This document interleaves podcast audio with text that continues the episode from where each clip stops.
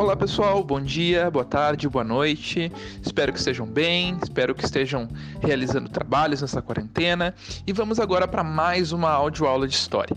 Essa semana um tema muito especial, um tema que a galera costuma, costuma curtir bastante, costuma apreciar, costuma assistir filmes e muita coisa produzida a respeito. Eu estou falando, obviamente, da Segunda Grande Guerra Mundial. Este tema é, sem dúvida, um dos mais desafiadores para se pensar o século XX. É, e nesta aula nós vamos ter a participação muito especial do Murilo, né? o Murilo que é estudante de História da FSM, que vai falar um pouco também sobre algumas características, algumas perguntas que eu farei para ele. Bom, para começar então a falar sobre esse tema, eu só queria destacar um ponto, tá, gente? A Grande Guerra Mundial ela acontece de 39 até 45, né? Todos os eventos envolvendo a guerra em si. Só que é bom lembrar que ela tem alguns motivos anteriores, tá bem? Então, é, todo esse tiro, porrada e bomba que vai acontecer nesse momento histórico aqui tem antecedentes, como qualquer evento histórico, é bom lembrar.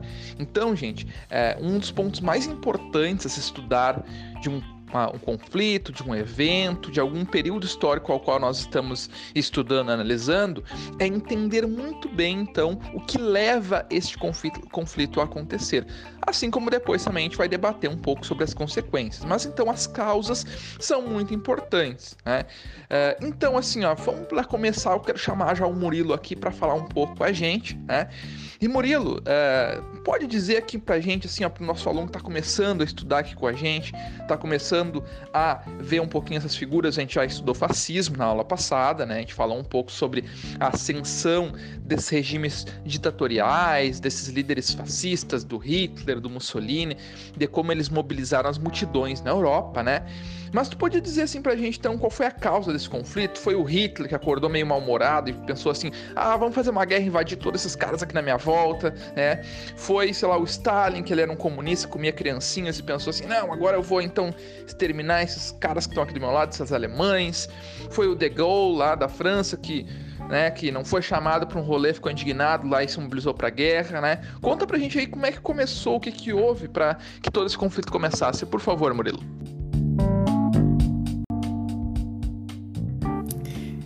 E aí, Felipe, tudo certo? Espero que esteja bem, espero que quem esteja ouvindo a gente também esteja bem. Bom, se tratando das causas da Segunda Guerra Mundial, é bastante complicado se segurar, porque ela tem inúmeros fatores aí que foram importantes, alguns menos, outros mais, para que ela acontecesse. Bom, a Segunda Guerra Mundial não poderia ter ocorrido sem o surgimento dos regimes nazista e fascista na Europa. Porque a própria lógica de expansão e a ambição do Hitler e do Mussolini com seus projetos políticos nazi-fascistas ela era incompatível com a paz. Então, ao contrário da Primeira Guerra Mundial, que tem explicações mais pomposas, mais polêmicas, assim, a Segunda Guerra Mundial, segundo Eric Hobsbawm, esse grande historiador que eu gosto muito, e fica aqui a indicação para quem está ouvindo, segundo Eric, a Segunda Guerra Mundial é uma guerra para a qual quem já tinha lutado a primeira não queria ser arrastado e acabou sendo. Então a lógica de expansão do fascismo e do nazismo acaba não deixando outra escolha para a França, para a Inglaterra, eventualmente para a União Soviética, a partir de 41 na invasão, a não ser adentrar na guerra.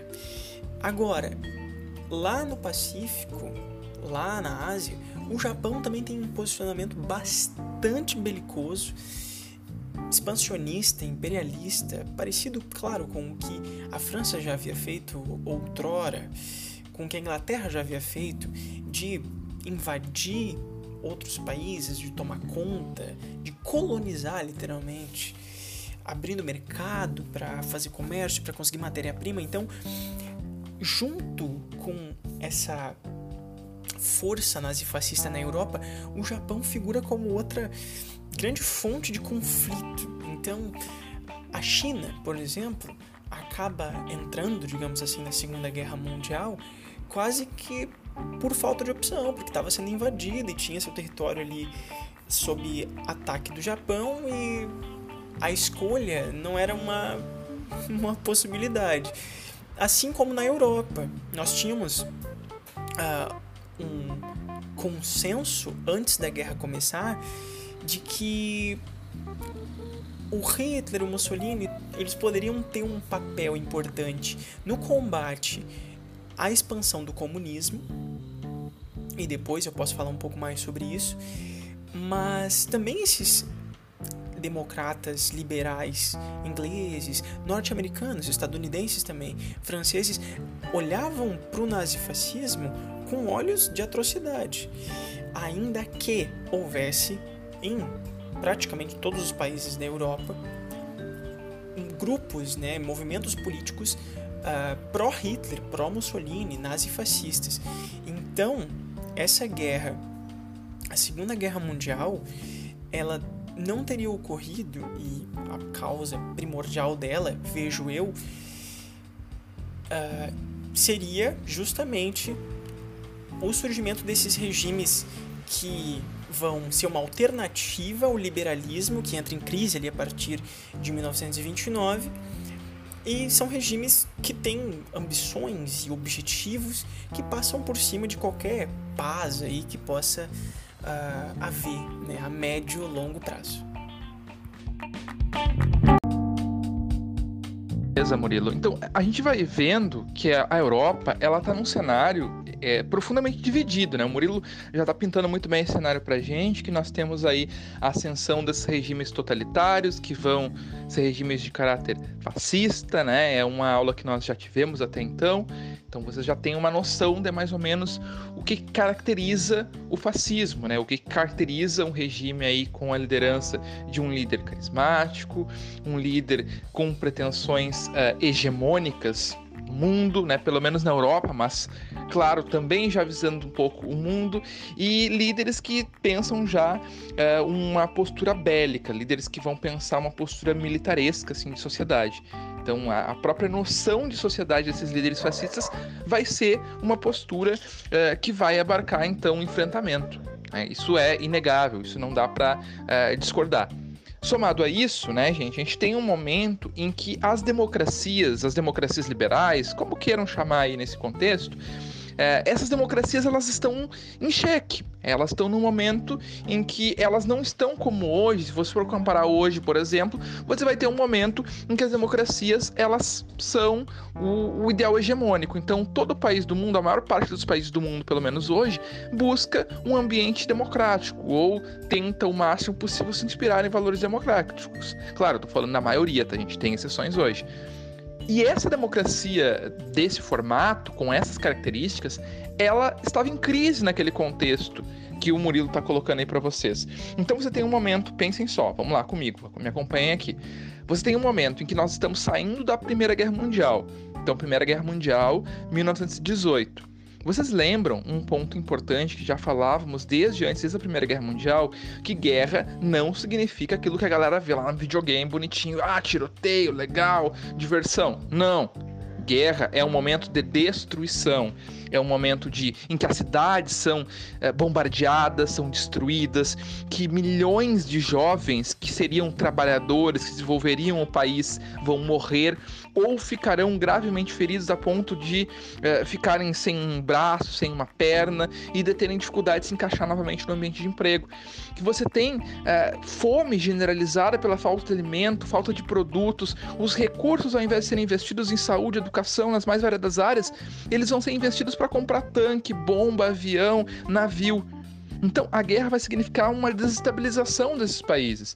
Então, países europeus que estavam bombando economicamente, estavam dominando o século XIX, França, Inglaterra, Alemanha e assim por diante, vão mergulhar em um momento de crise. E isso tudo vai ser ainda mais acentuado quando, em 1929, nós vamos ter a grande crise do capitalismo mundial, que inicia nos Estados Unidos, mas que, por os Estados Unidos já ter uma economia muito relacionada à Europa, vai mergulhar a Europa também junto nessa crise. Tá? Somado a isso, nós temos na Europa um ambiente político turbulento. Vou citar para vocês, por exemplo, a República de Weimar, na Alemanha, em que você tinha tanto acusações sérias de corrupção, como também uma dificuldade desse governo democrático, republicano, seja como queiram chamar, em lidar com essa crise. O governo não conseguia lidar, o governo não conseguia enfrentar essa crise. Então, todo esse ambiente vai fazer com que vários países europeus abandonassem a democracia e muitos deles vão se uh, colocar de uma forma mais autoritária com ditadores e muitos desses com ditadores vão rumar ao fascismo. Então, nós vamos citar não só a Alemanha, como também a Itália, que a gente viu agora com Mussolini, como a Espanha, rumando com a Guerra Civil Espanhola com Franco, mais tarde a gente tem Salazar na Espanha, nós temos os regimes de caráter comunista aí é, na verdade socialistas, né? já falamos sobre isso também, é, de caráter socialista no leste europeu, que por mais que não tenham esse caráter fascista, também tem é, lideranças ditatoriais. Então a democracia ela começava a ficar restrita a poucos países. Então nesse ambiente todo, nós temos uma dificuldade muito grande de pensar um, uma situação de paz, porque a maioria desses países que se coloca como totalitários, principalmente esses de caráter fascista, eles vão justamente rumar para um, uma conquista de territórios. Pegar o caso da Alemanha, por exemplo, que a gente está vendo agora. A Alemanha vai entender que para ela conseguir se colocar como uma nação hegemônica, o Hitler coloca isso, seria necessário conquistar territórios. É, a busca por um espaço vital, como chama Hitler. É, então, é, seria necessário para colocar a Alemanha como dominante, colocar a Alemanha como o país que é, vai se colocar acima dos demais, que vai fazer o fascismo dar certo, o nazismo dar certo, a conquista de territórios. E não por menos, nós já vamos ver nos primeiros momentos da guerra, antes mesmo de 39, a Alemanha tomando Sudetos, que é uma região ao sul da Alemanha, na Tchecoslováquia. É, essa região, gente, ela tinha muito povo alemão morando, né? Da etnia, vamos dizer assim, que eles julgam como alemão morando. E ele vai justificar isso para invadir os Sudetos. E, e, é claro, gente, é sempre assim, o Hitler ele tinha a seguinte postura. Ele ia nesse início da guerra conquistando aos poucos, ele ia tomando aos poucos territórios e ele aproveitando de um momento em que os líderes europeus eles estavam na seguinte toada olha, nós não podemos uh, entrar numa nova guerra mundial.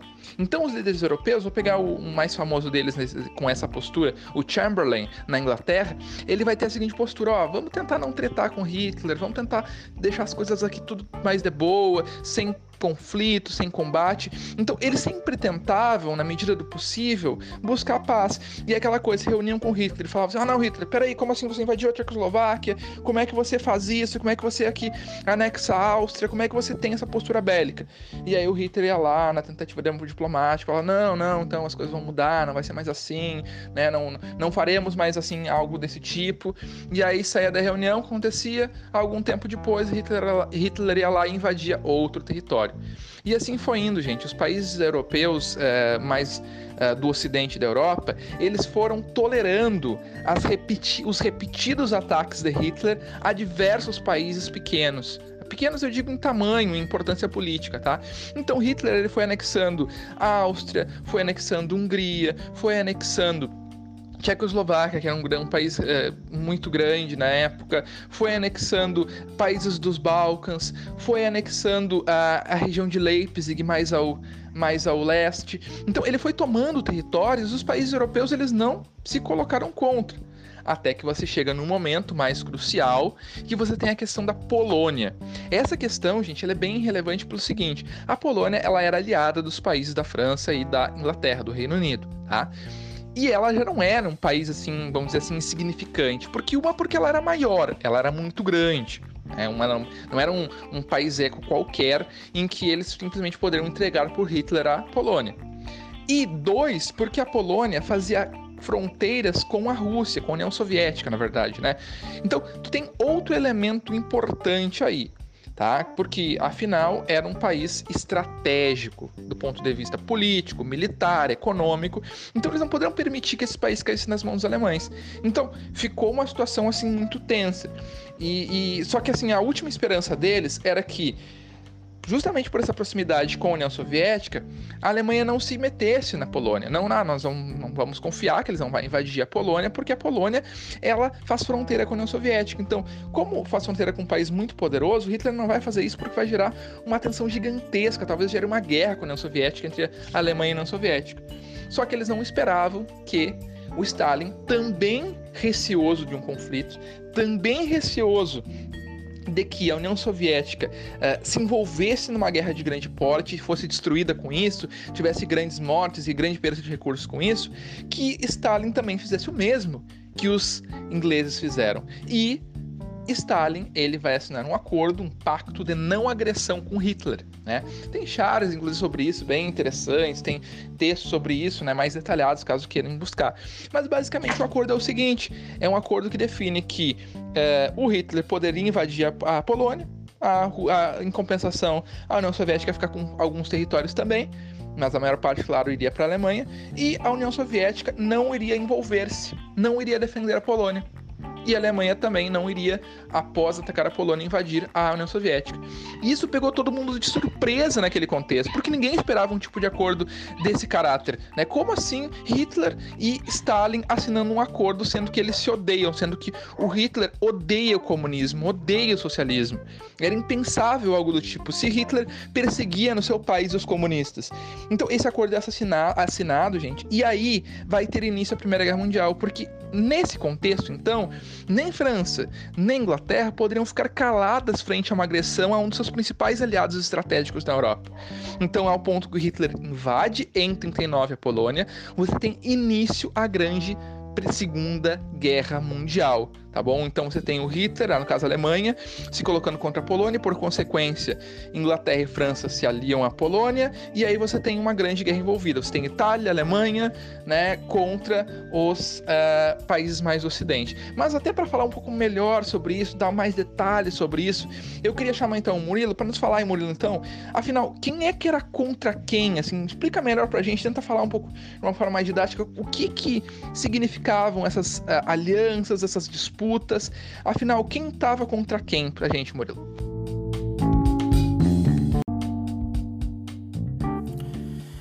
Bom, pra gente pintar, dar uma pincelada aí boa em quem tava contra quem, quem tava de cada lado, é importante ter em mente que, apesar de existir uma unidade no eixo, por exemplo, Alemanha, Itália e Japão, cada um desses vai ter um objetivo diferente. O Japão vai atacar os Estados Unidos por um motivo, por uma ameaça de bloqueio e de fato um bloqueio dos seus recursos ali para que ele pudesse uh, para que ele não pudesse manter a sua lógica de guerra contra a China. A Alemanha vai ter seus motivos para atacar os aliados, que são o lado oposto, e a Itália também. Então, Alemanha, Itália e Japão estão juntos quase que por fins pragmáticos, porque eles estão lutando contra uh, um, os, os, mesmos países, digamos assim, e principalmente o Japão, porque ele está mais longe, é mais difícil que a Alemanha e a Itália colaborem de fato com ele em termos de tropas e recursos né, logísticos. Agora, se tratando de quem ganhou a guerra, né, dos aliados, nós temos Inglaterra, França. Depois, quando a guerra se internacionaliza, quando ela vira uma guerra mundial de fato, nós temos Estados Unidos, União Soviética e mais para o final até mesmo o Brasil. Aqui, dentro dessa dicotomia eixo aliados, é importante a gente ter noção que essa discussão de liberalismo, comunismo, fascismo, aqui no Brasil, por exemplo, o integralismo, ela estava fazendo parte de praticamente todo o mundo ocidental, inclusive para além do mundo ocidental, considerando todo o movimento revolucionário que estava se formando ali na China, que culminaria depois na Revolução Comunista Chinesa essas discussões, essas divisões ideológicas, elas estavam acontecendo em praticamente todos os países que depois se envolveriam na guerra. Então, nós teremos um país que está passando por uma situação interna, lutando de um lado que ele não deveria estar tá lutando. Vou dar um exemplo. O Brasil de Getúlio Vargas. Ele está envolvido do lado dos aliados, do lado da democracia, da liberdade, mas internamente o Vargas cometia ah, medidas políticas de censura, repressão, perseguição muito parecidas em algum nível com as que o Hitler, com as que o Mussolini pretendia. Na França, por exemplo, nós tivemos ao longo da guerra um momento sim bizarro onde havia uma república francesa, fantoche, que a gente chama de Estado fantoche, um Estado mantido por outro Estado, no caso a Alemanha, que era colaboracionista. O que eu quero dizer com isso é que quando a gente pensa em quem estava do lado de quem, às vezes a gente perde de perspectiva que, de novo citando Hobsbawm, a Segunda Guerra Mundial era praticamente uma guerra civil internacional, onde dentro de cada país havia disputas, havia sanguinolência para definir quem iria para o poder e quem iria apoiar quem uma vez estando no poder. Então, o eixo, por exemplo, apesar de ser Alemanha, Itália e Japão, o nazifascismo italiano e alemão, junto com o imperialismo nacionalista japonês, o eixo tem muito colaboracionismo mundo afora ele não é só três países lutando contra o mundo inteiro. Nós temos diversos líderes uh, nazi-fascistas na Europa que vão uh, fazer atrocidades na Hungria, na Romênia. Então é importante ter essa noção de que, apesar dos países estarem divididos em bloquinhos, digamos assim, eixo e aliados, essas divisões eram mais internas do que parece. Claro, claro. A gente pode até citar o caso do Brasil, em que havia essa definição e, inclusive, você tinha aqui dentro muitos movimentos comunistas e até mesmo movimentos integralistas, como tu citou aí, que seriam muito mais simpáticos a Hitler, por exemplo, do que a uma democracia ocidental, né? Mas vamos seguir, tá, gente? Olha só, então nós temos dois blocos muito claros sendo formados nesse contexto. O eixo, que é o que o Murilo falou, então, Japão, Alemanha e Itália são as potências mais centrais, somando o Japão, e essas potências que seriam, então, a Inglaterra, o Reino Unido, a França e a União Soviética um pouquinho mais tarde. Só para citar aqui o caso, gente, tá? Para vocês entenderem. Uh, no início, a guerra se desenhou entre a França e a Inglaterra como grandes potências contra a Alemanha e a Itália. O que não quer dizer que não tem outros países envolvidos. A Alemanha e a Itália também tinham vários outros países, como até o Murilo citou, que eram os seus aliados, que os apoiavam, assim como a mesma coisa do lado da Inglaterra. Então, por isso, inclusive, que o conflito é de caráter mundial, tá bom, gente? Só que mais tarde nós vamos ter a inserção de outros países também entrando no conflito de países de grande porte, eu quero dizer. Porque esse conflito cada vez mais afetava mais e mais e mais territórios. Vou citar um exemplo para vocês, tá? Uh, no início, a Alemanha ela não queria agredir, como eu acabei de citar para vocês, a Rússia, a União Soviética, né?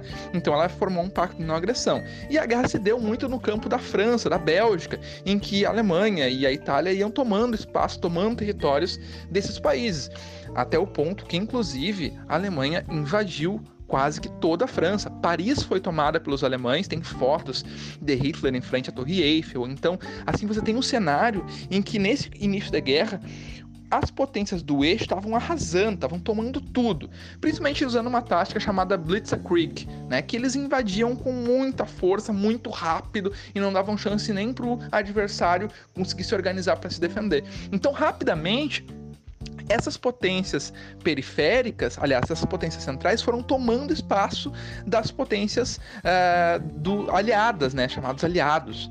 E eles foram vencendo a guerra, tá? Só que Hitler decide tomar uma decisão em certo momento da guerra que é crucial. Nós vamos ver com mais vagar na aula que vem, mas eu só queria falar isso hoje para que vocês entendessem a entrada da União Soviética na guerra.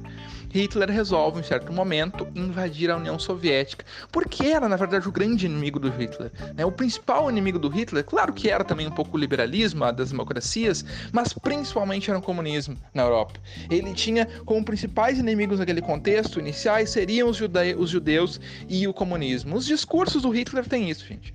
Então é até meio estranho quando as pessoas falam né, que o nazismo é de esquerda, socialista, porque não fecha com a realidade histórica. Então, em certo momento, ele percebe que seria necessário e importante, inclusive, invadir a União Soviética, simbolicamente pelo que representava e também e principalmente pela questão econômica, porque a União Soviética tinha vastos campos agrícolas, de petróleo, de minérios, que seriam importantes para abastecer o exército alemão. Então ele, o plano dele era mais ou menos invadir a União Soviética para justamente conseguir recursos para finalizar a guerra no campo ocidental contra a Inglaterra e França. Então essa era a estratégia. E ele também vai subestimar muito a União Soviética, achando que a União Soviética era tão atrasada como antes da Revolução Russa, antes da Revolução Socialista. Um grande engano, porque desde então a União Soviética, desde que implementa o socialismo, vai se tornar cada vez mais uma grande potência mundial, cada vez mais militarizada, cada vez mais desenvolvida economicamente, cada vez mais industrializada. Então não era mais a mesma União Soviética de antes. Então isso vai pegar o Hitler de surpresa. Então nós vamos ter já nesse contexto, uh, o Hitler vai tentar invadir a União Soviética, vai ter um novo país do lado, do lado dos aliados, que é a União Soviética. Tá? E indo para o outro lado do mundo, lá no Oceano Pacífico, o eixo tem um outro país que é o Japão, que é um outro aliado estratégico.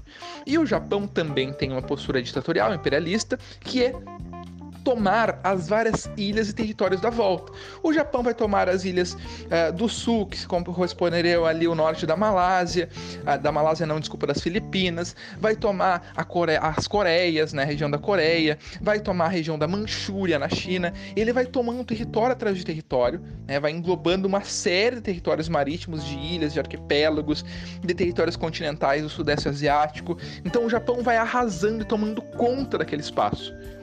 E isso vai concluir, né, com um episódio muito famoso, tem até um filme com esse nome, que é o episódio de Pearl Harbor, né, Porto da Pérola, de Pérola, né, em português. Este porto, Pearl Harbor, né, ele era controlado pelos Estados Unidos, ficava no Havaí, que é uma possessão americana, que é distante dos Estados Unidos. Uh, o Havaí fica mais ou menos no meio do Oceano Pacífico, gente. É um, um lugar paradisíaco, lindo, bonito, maravilhoso, tá? Mas para além disso, é também uma posição militar importante, um ponto estratégico dos Estados Unidos. E o Japão resolve simplesmente uh, bombardear de surpresa a grande base naval americana ali. Do nada, sem avisar, sem anunciar guerra, centenas de aeronaves japonesas irão bombardear a ilha, as ilhas, na verdade, as ba a base e as ilhas é, do Havaí. É, e isso, gente, assim, ó, vai ser um golpe para os Estados Unidos gigantesco, porque vários navios vão ser afundados, milhares de pessoas vão morrer, e aí não, não tem outra. Os Estados Unidos que estava lá quietinho até então, só vendendo arma para o conflito, daquela mesma estratégia da Primeira Guerra Mundial, enriquecer vendendo armas, enriquecer olhando o conflito de longe, não morrendo muitos soldados, não se afetando com o conflito até onde podia. Os Estados Unidos que estava dessa forma, ele vai perceber que, ó, agora é a hora, não tem mais o que fazer. Nós precisamos entrar no conflito. E os Estados Unidos vai entrar no conflito, começando contra o Japão, então vai se começar uma guerra no Pacífico contra o Japão. Da mesma forma, talvez o Japão tenha subestimado os Estados Unidos, achando que uh, não seria uma guerra total tão grande, tão grande porte. Os Estados Unidos vêm com tudo para cima do Japão. Então ali vai se colocar uma guerra muito sangrenta no lado do Pacífico. E do outro lado, os Estados Unidos vai se empenhar em, junto com a Inglaterra, em tentar reconquistar a França do, do Hitler, da Alemanha. Tá bom, gente? Então, esse ponto. Eu vou parar por aqui porque esta é a parte 1 da aula, que nós vamos ver a mais a parte inicial do conflito. Na aula que vem, na parte 2, nós vamos ver então como a União Soviética vai conseguir repelir os alemães, como que a Inglaterra, a França e a Inglaterra vão se unir para tentar retomar os territórios ocidentais na França, no norte da África, e como que vai se dar a Guerra do Pacífico, concluindo com a grande bomba de Hiroshima e também a bomba de Nagasaki. Tá bem, gente? Espero que tenham curtido o áudio. Obrigado, Murilo, pela participação. Foi muito bacana suas falas e nos vemos no próximo, na próxima audioaula, no próximo podcast. Até mais e um bom dia, uma boa tarde, uma boa noite, dependendo do horário que vocês estão escutando.